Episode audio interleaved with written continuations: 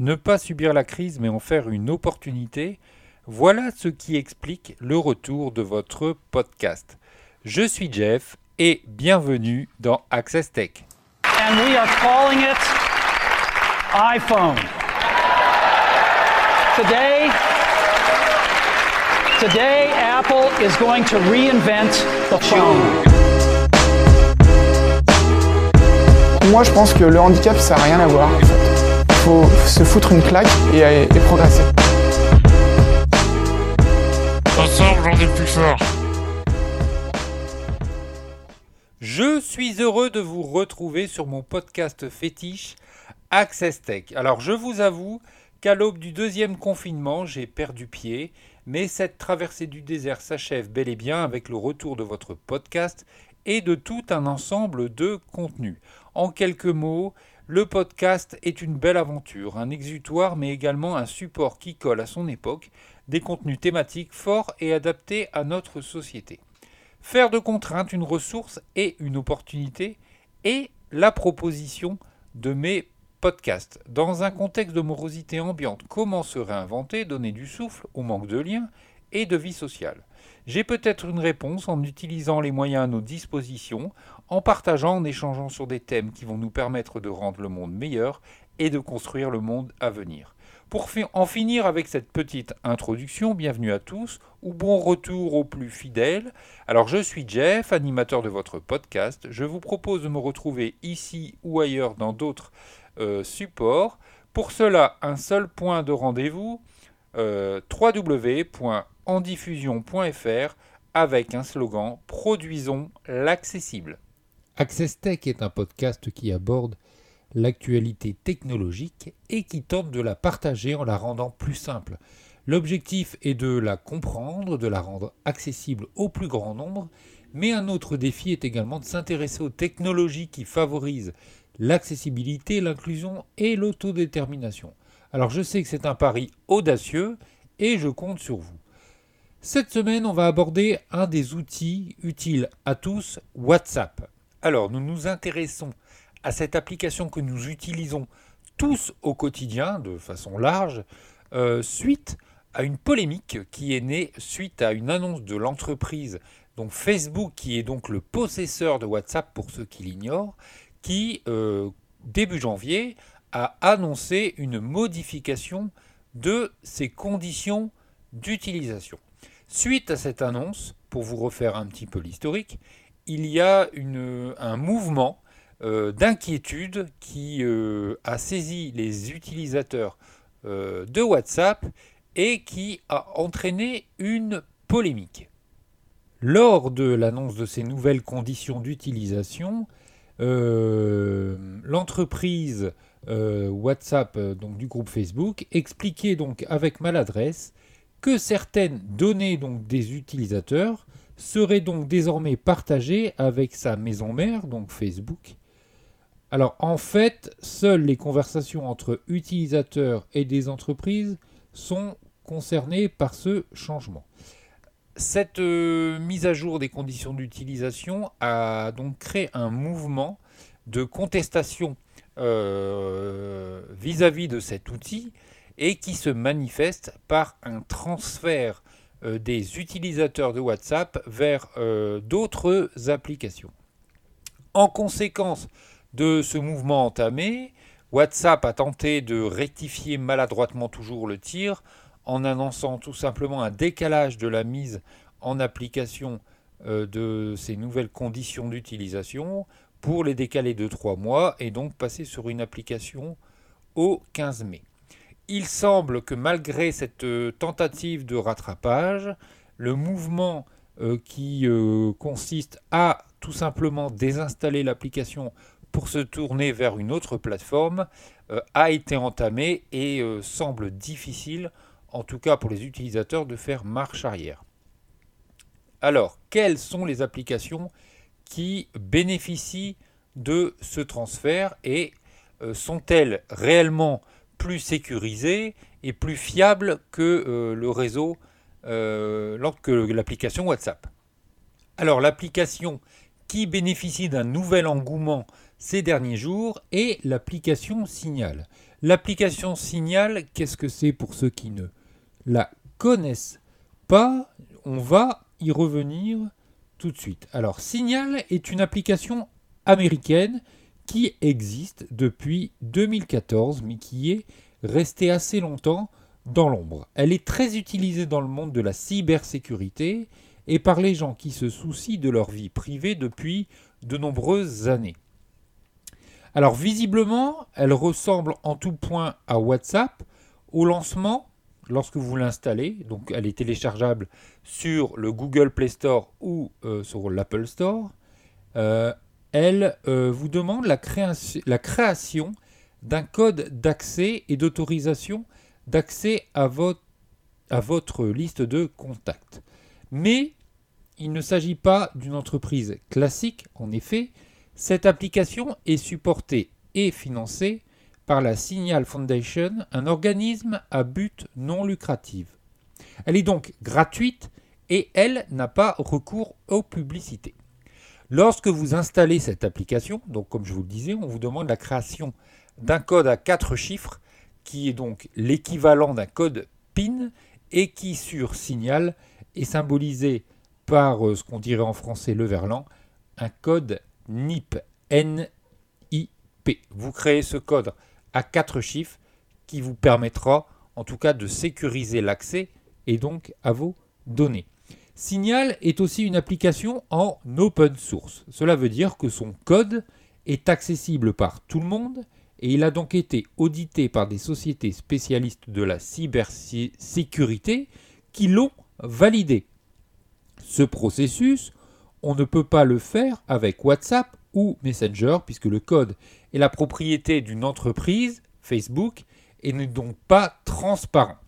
En termes de confiance, ça change beaucoup de choses, puisque on sait comment fonctionne le code et ce qu'il fait sur notre téléphone avec l'application Signal. Alors une question à se poser dans ce contexte de déménagement des utilisateurs WhatsApp vers Signal, Signal est-elle plus sécurisée que euh, le modèle que tout le monde quitte? Sur ce point, il faut distinguer deux éléments. Sur le premier point du chiffrage des conversations, WhatsApp et Signal utilisent le même protocole dans la façon de chiffrer les messages. Donc, on retrouve une similitude. À part quelques messageries d'État, il n'y a donc pas plus sécurisé que Signal sur le marché des applications grand public. La différence avec WhatsApp se fait en réalité au niveau des données personnelles. Dans WhatsApp, on peut voir les photos de profil des personnes qu'on ne connaît pas. Par exemple, si on a un groupe en commun avec elles.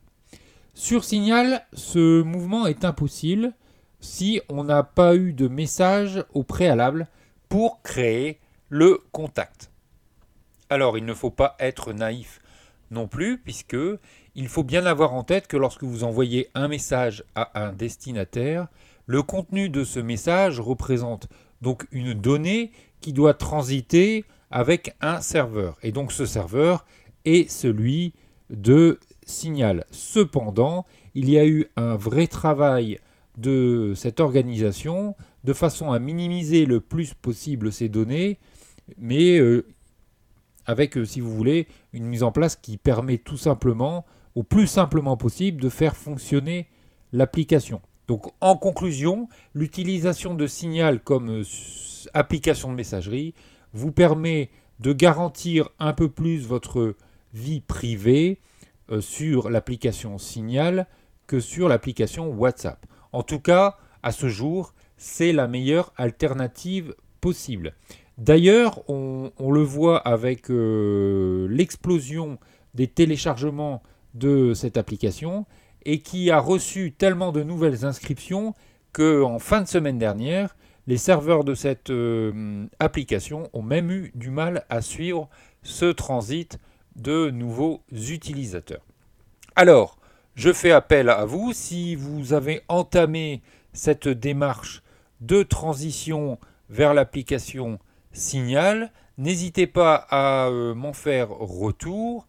Vous pouvez pour cela m'envoyer un mail à jefftechlab.gmail.com J-E-2-F-T-E-C-H-L-A-B gmail.com. Vous pouvez également enregistrer un contenu de témoignage et éventuellement nous euh, le passerons à l'antenne de notre prochain numéro.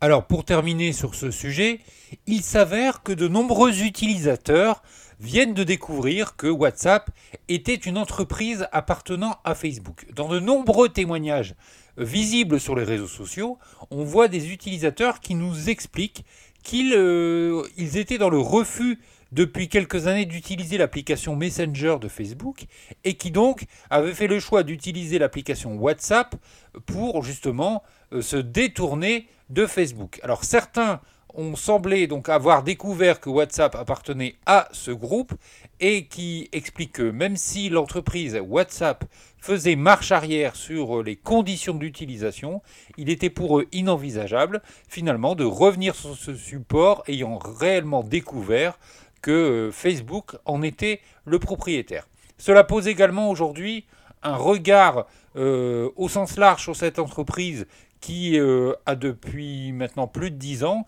et qui euh, inspire une certaine méfiance de ses utilisateurs tant sur le domaine de la vie, privée et collecte des données personnelles. Aujourd'hui, les utilisateurs que nous sommes prennent conscience de leur identité numérique et euh, tiennent à préserver leurs données et donc tentent de se tourner ou en tout cas de se détourner de ces réseaux sociaux qui collectent leurs données. Et donc, il y a en tout cas une prise de conscience euh, qui euh, émerge dans ce domaine.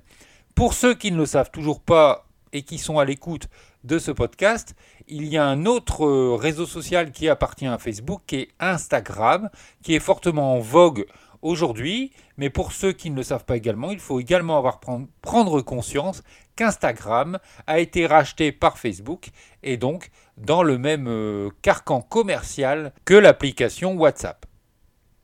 Pour poursuivre, je souhaite vous présenter une euh, nouveauté technologique qui euh, permet d'améliorer le quotidien des personnes en situation de handicap. je souhaite vous parler d'Atalante. Atalante est un robot qui a le pouvoir de redonner la marche. Alors, Atalante est un exosquelette euh, aujourd'hui commercialisé par l'entreprise Wondercraft. Alors Wondercraft est une entreprise française de deep tech qui a été fondée par deux polytechniciens, Nicolas Simon et Alexandre Boulanger, qui avaient un rêve, celui de redonner une totale autonomie à l'ensemble des personnes qui ne peuvent plus marcher grâce à un exosquelette qui donc s'appelle le Atalante. Alors, de nombreux prototypes ont pu souvent être présentés, en tout cas dans les structures d'exosquelettes, mais il est à noter que Wondercraft est la première entreprise à mettre son exosquelette autonome sur le marché. Alors, qu'est-ce qu'un exosquelette? En effet, euh, pour pouvoir comprendre l'apport de cette technologie, il est important de comprendre ce qu'est un exosquelette. Alors, il s'agit d'une structure robotique qui est initialement destiné à augmenter les capacités de l'utilisateur pour soit courir plus vite, plus longtemps, soulever des charges plus lourdes.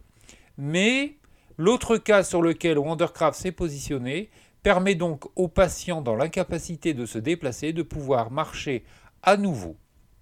Il y a été intégré des trajectoires de marche personnalisées qui sont générées à travers des algorithmes d'intelligence artificielle. Alors comment ça marche? Alors cet exosquelette est destiné au centre de soins. Il permet de travailler l'équilibre du tronc, de verticaliser très rapidement les patients et leur permettre de se déplacer, simplifier la pratique d'exercice moteur qualifié. L'exosquelette permet aux thérapeutes de proposer à leurs patients des programmes de soins axés sur des tâches intéressantes, stimulantes, non répétitives et proche des activités de la vie quotidienne. Alors, être constamment dans un lit ou un fauteuil roulant a des conséquences néfastes sur la santé.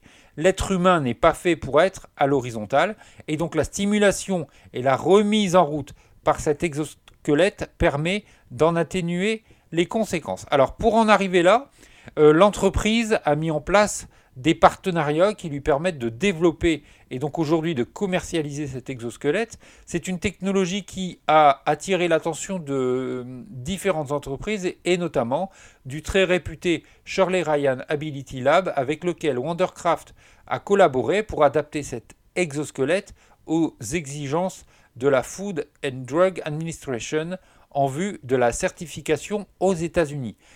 L'ambition de Wondercraft est au-delà de pouvoir, au-delà de la commercialisation, comme je vous l'expliquais, auprès des centres de thérapie, et de pouvoir à moyen terme proposer euh, un exosquelette personnel, donc personnalisé, qui euh, pourrait être donc commercialisé euh, au plus grand nombre, de façon à pouvoir rendre la circulation, l'adaptation dans les milieux urbains, euh, un exosquelette qui serait également adapté au siège d'avion et qui donc permettrait aux personnes aujourd'hui en fauteuil de retrouver une mobilité et une inclusion dans euh, la vie quotidienne.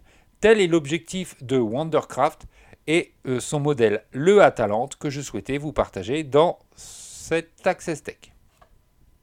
Je souhaite poursuivre ce podcast avec euh, la découverte, durant ces quelques mois où justement je me suis un peu éloigné du micro pour pouvoir euh, reprendre un peu d'énergie, où j'ai découvert une nouvelle utilisation de l'application Twitch, qui, euh, pour rappel, pour ceux qui connaissent cette application, est une application où les gamers, les fans de jeux vidéo, se réunissent pour partager, jouer en direct, donc en, en médias instantanés, en vidéo, pour partager un peu avec leurs utilisateurs leurs games, leurs parties en, direct, un peu comme sur le principe euh, d'un média télé, si vous voulez, avec une interaction avec euh, les viewers de façon à ce qu'il euh, via un chat. cette application est bien connue pour en tout cas cet aspect-là, pour le gaming.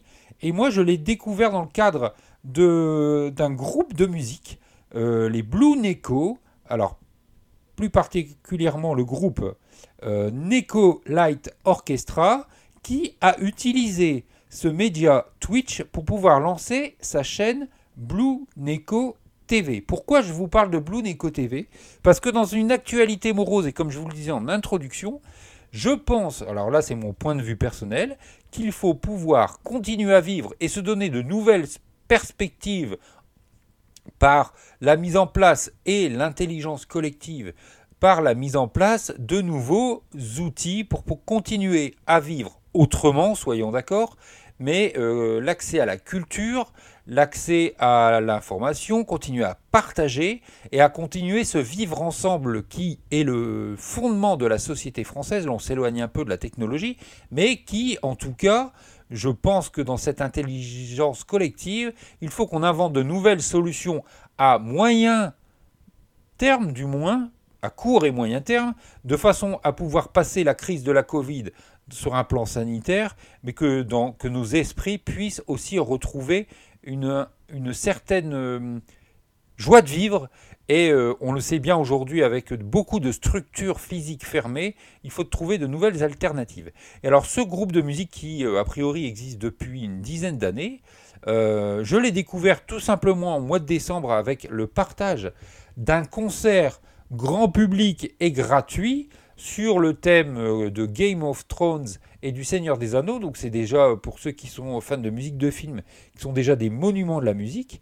Et ce groupe euh, a utilisé le média Twitch donc pour partager en direct euh, ce concert. Alors, comment ils ont fondé un petit peu leur stratégie avec Twitch? Donc ils ont mis en place une chaîne, une chaîne Twitch avec un programme euh, hebdomadaire. Donc euh, chaque jour, la chaîne propose des contenus. Ça va euh, d'un programme de piano de nuit à un programme de piano bar, à des émissions un petit peu loufoques avec Alex qui utilise sa guitare et qui vous présente, enfin qui, qui se fait plaisir. Voilà, c'est quelque chose de très large et qui va aussi sur des moments, des concerts événements.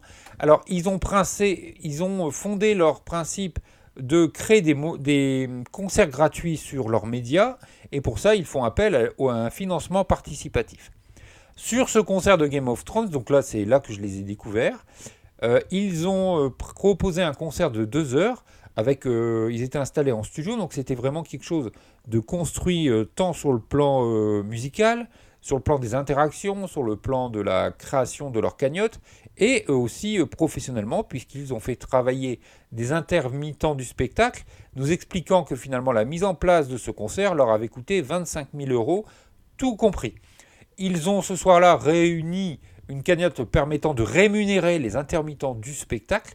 Et donc, ils ont poursuivi leur aventure avec le développement de leur chaîne Blue Neko TV, qui est fondée sur le principe de l'abonnement. Alors, il y a les abonnements libres pour quelques euros par mois via Twitch, et également pour ceux qui sont utilisateurs d'Amazon, la possibilité de lier le compte Amazon Prime à une, chaîne mensuelle sur Twitch, et donc des utilisateurs dont je fais partie euh, ont lier ce compte pour pouvoir rémunérer ces artistes, leur créer un revenu dans une période difficile et pouvoir également du coup nous offrir quotidiennement des temps musicaux, des temps divertissants euh, et également des temps exceptionnels réservés aux abonnés. Alors depuis, je pense avoir suivi trois ou quatre gros événements euh, donc d'ici depuis mi début décembre et je les suis régulièrement sur leur chaîne avec des événements en direct.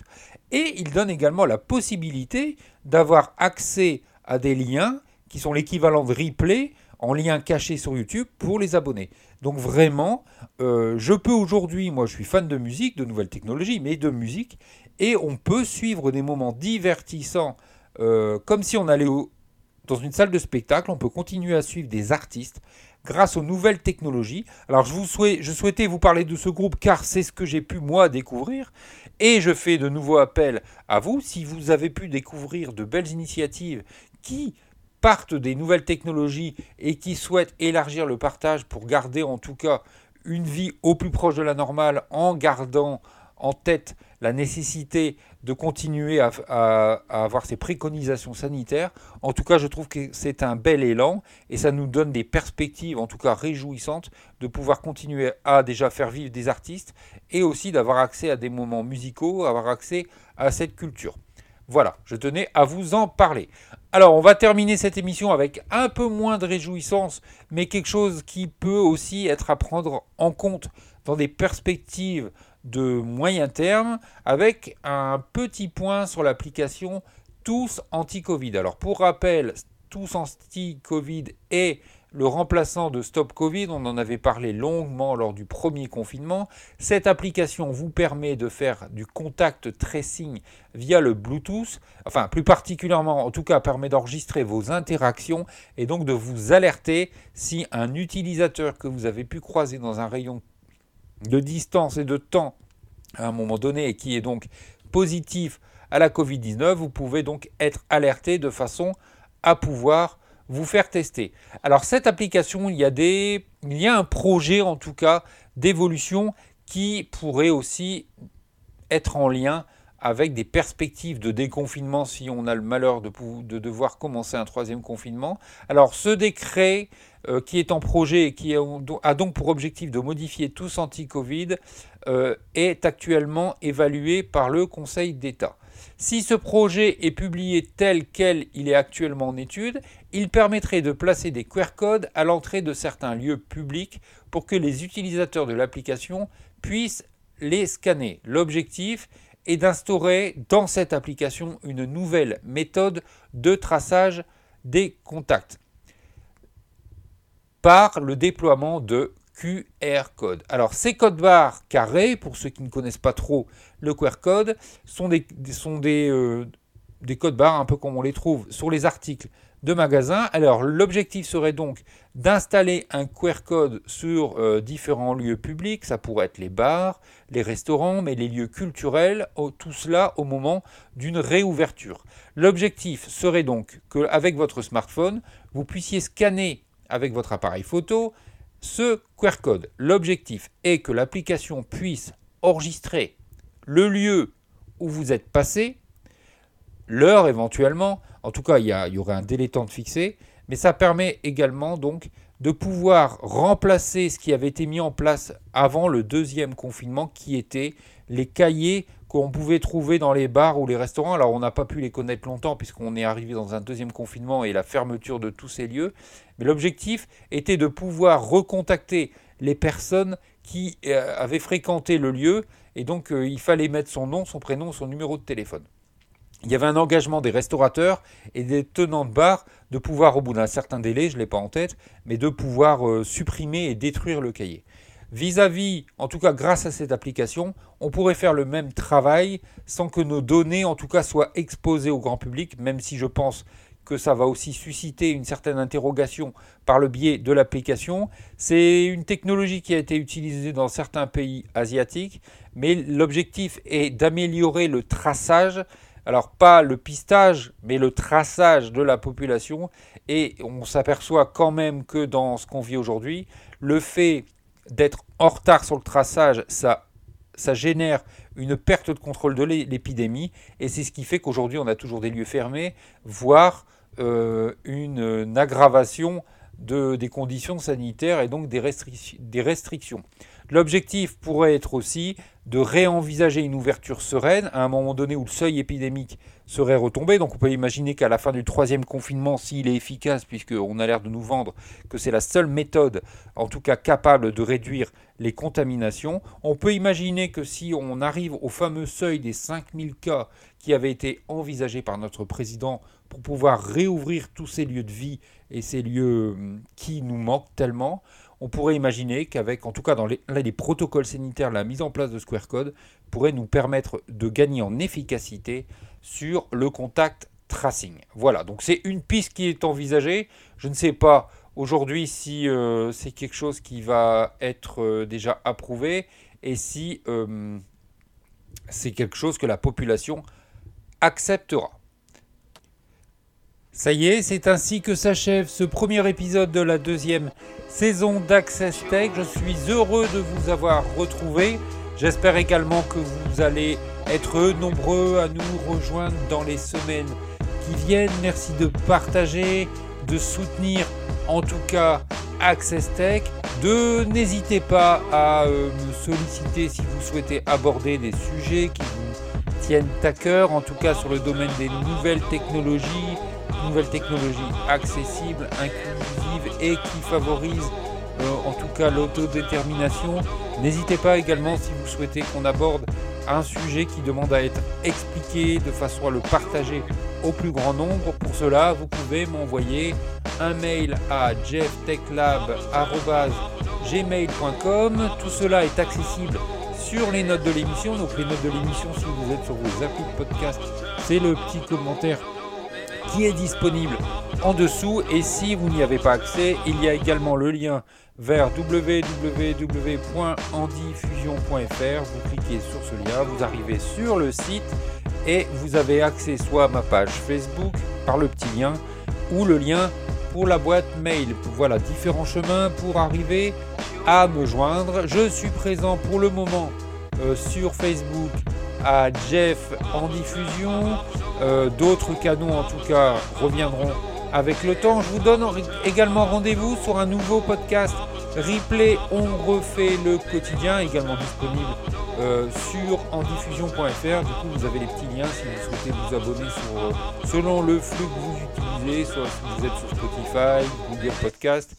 N'hésitez pas. Et puis, on retrouvera dans quelques semaines le podcast j'avais lancé à la rentrée, All Inclusive. Voilà, merci à tous. On se retrouve mardi prochain pour un nouvel épisode d'Access Tech, en espérant que nous ne serons pas en mode reconfinement. Allez, on profite, on se détend et puis on, bah, n'hésitez pas à faire des recherches Blue Neko TV pour ceux qui souhaitent avoir accès à de la musique ou tout simplement prenez du bon temps. Ciao, ciao.